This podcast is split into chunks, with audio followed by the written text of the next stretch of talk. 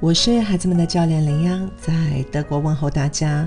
小小的我，今天要分享的是《谁都有秘密》的父母篇。孩子的秘密，作为父母的我们，究竟要给予多大的信任？我们的孩子有真的信得过吗？作为家长，之所以想要了解孩子的秘密，除了想更了解孩子的近况外，也实在担心孩子在认知能力不够的情况下走弯路或吃亏。就好比那个看孩子手机聊天记录的德国妈妈，她跟我说呢：“我看他每天花那么多时间和他的朋友们聊天，而且聊天的朋友啊，我也不是每个人都认识。虽然他上的是重点中学，但是一来还是担心他会不会选择朋友不当，二来也是怕他早恋。”他也知道自己的行为给女儿造成了困扰。如果女儿明白地告诉他自己有男朋友了，恐怕他反倒会放松下来，就是怕孩子会守着这些秘密。授人以鱼不如授人以渔。家长与其这样高预警的严防，倒不如教会孩子死守，哈死守自己的底线和原则。家长要做的，就是要经常带着孩子一起展开秘密与安全的讨论。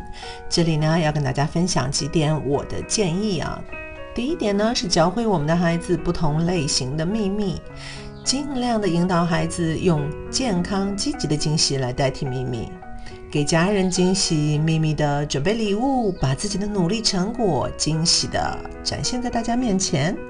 惊喜永远那么有趣，而且不像秘密，可能是需要永远被保密的。第二点呢，是讨论身体的安全区域。现在的孩子其实从幼儿期开始，呃，绘本就有很多很多的选择啊，会教孩子说，泳衣和背心短裤遮盖的这些区域呢，都要注意安全，这是我们的秘密部位。女孩子的家长在这方面呢，可能会更重视一些。但是现在的社会经验告诉我们，不论是男孩子还是女孩子，我们都要不断的和自己的孩子讨论身体的界限和安全问题。这里啊，不单单指的是性教育，还有校园霸凌等等。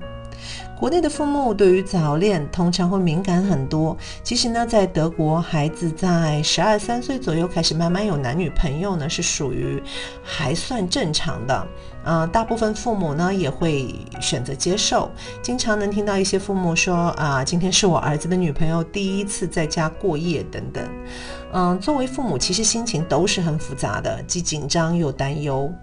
大部分家长自己也是这么经历过来的，他们的经验分享就是，虽然会有点尴尬，可每个人长大总要经历这么一关的。幸运的是，他们还愿意听取我们的意见，由双方家长呢共同来监督，这样既能尊重孩子的体验，也遵守了家长的底线和原则。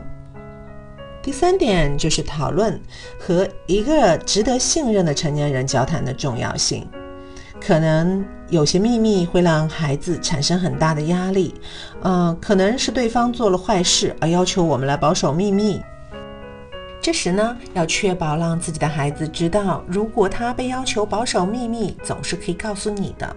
不管他的朋友告诉他你不可以告诉任何人，或者其他的大人说这不关你父母的事，我们要确保的是孩子真的知道、明白，他无论。何时都可以告诉你，并且没有人会因此而受到惩罚。第四点是讨论隐私和秘密的区别。虽然我们不鼓励家庭秘密，但是随着孩子的长大，谁都不希望自己的孩子满世界宣扬家里的一些私事。训练里就有妈妈抱怨说，自己的孩子时常会把家里的私事告诉学校的同学、周围的朋友等等，有的时候真的让人感觉好尴尬。所以啊，在家庭原则里，建议大家可以加上隐私。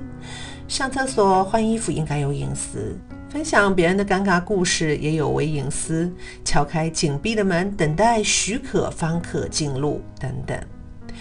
我认为，作为家长，一定要让孩子明白自己的底线和原则。这个度呢，可以父母根据自己的家庭状况来把握。如果你的孩子爱打小报告，或许啊，也有必要增加打小报告和秘密之间的区别的讨论。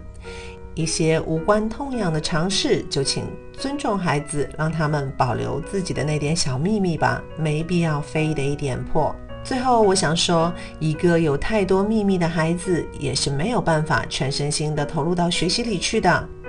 今日互动，想要问问大家，在你们家有就秘密这个主题做过讨论吗？想想看，你觉得你的底线和原则是什么呢？如果喜欢我的分享，欢迎点赞转发，谢谢你的宝贵时间。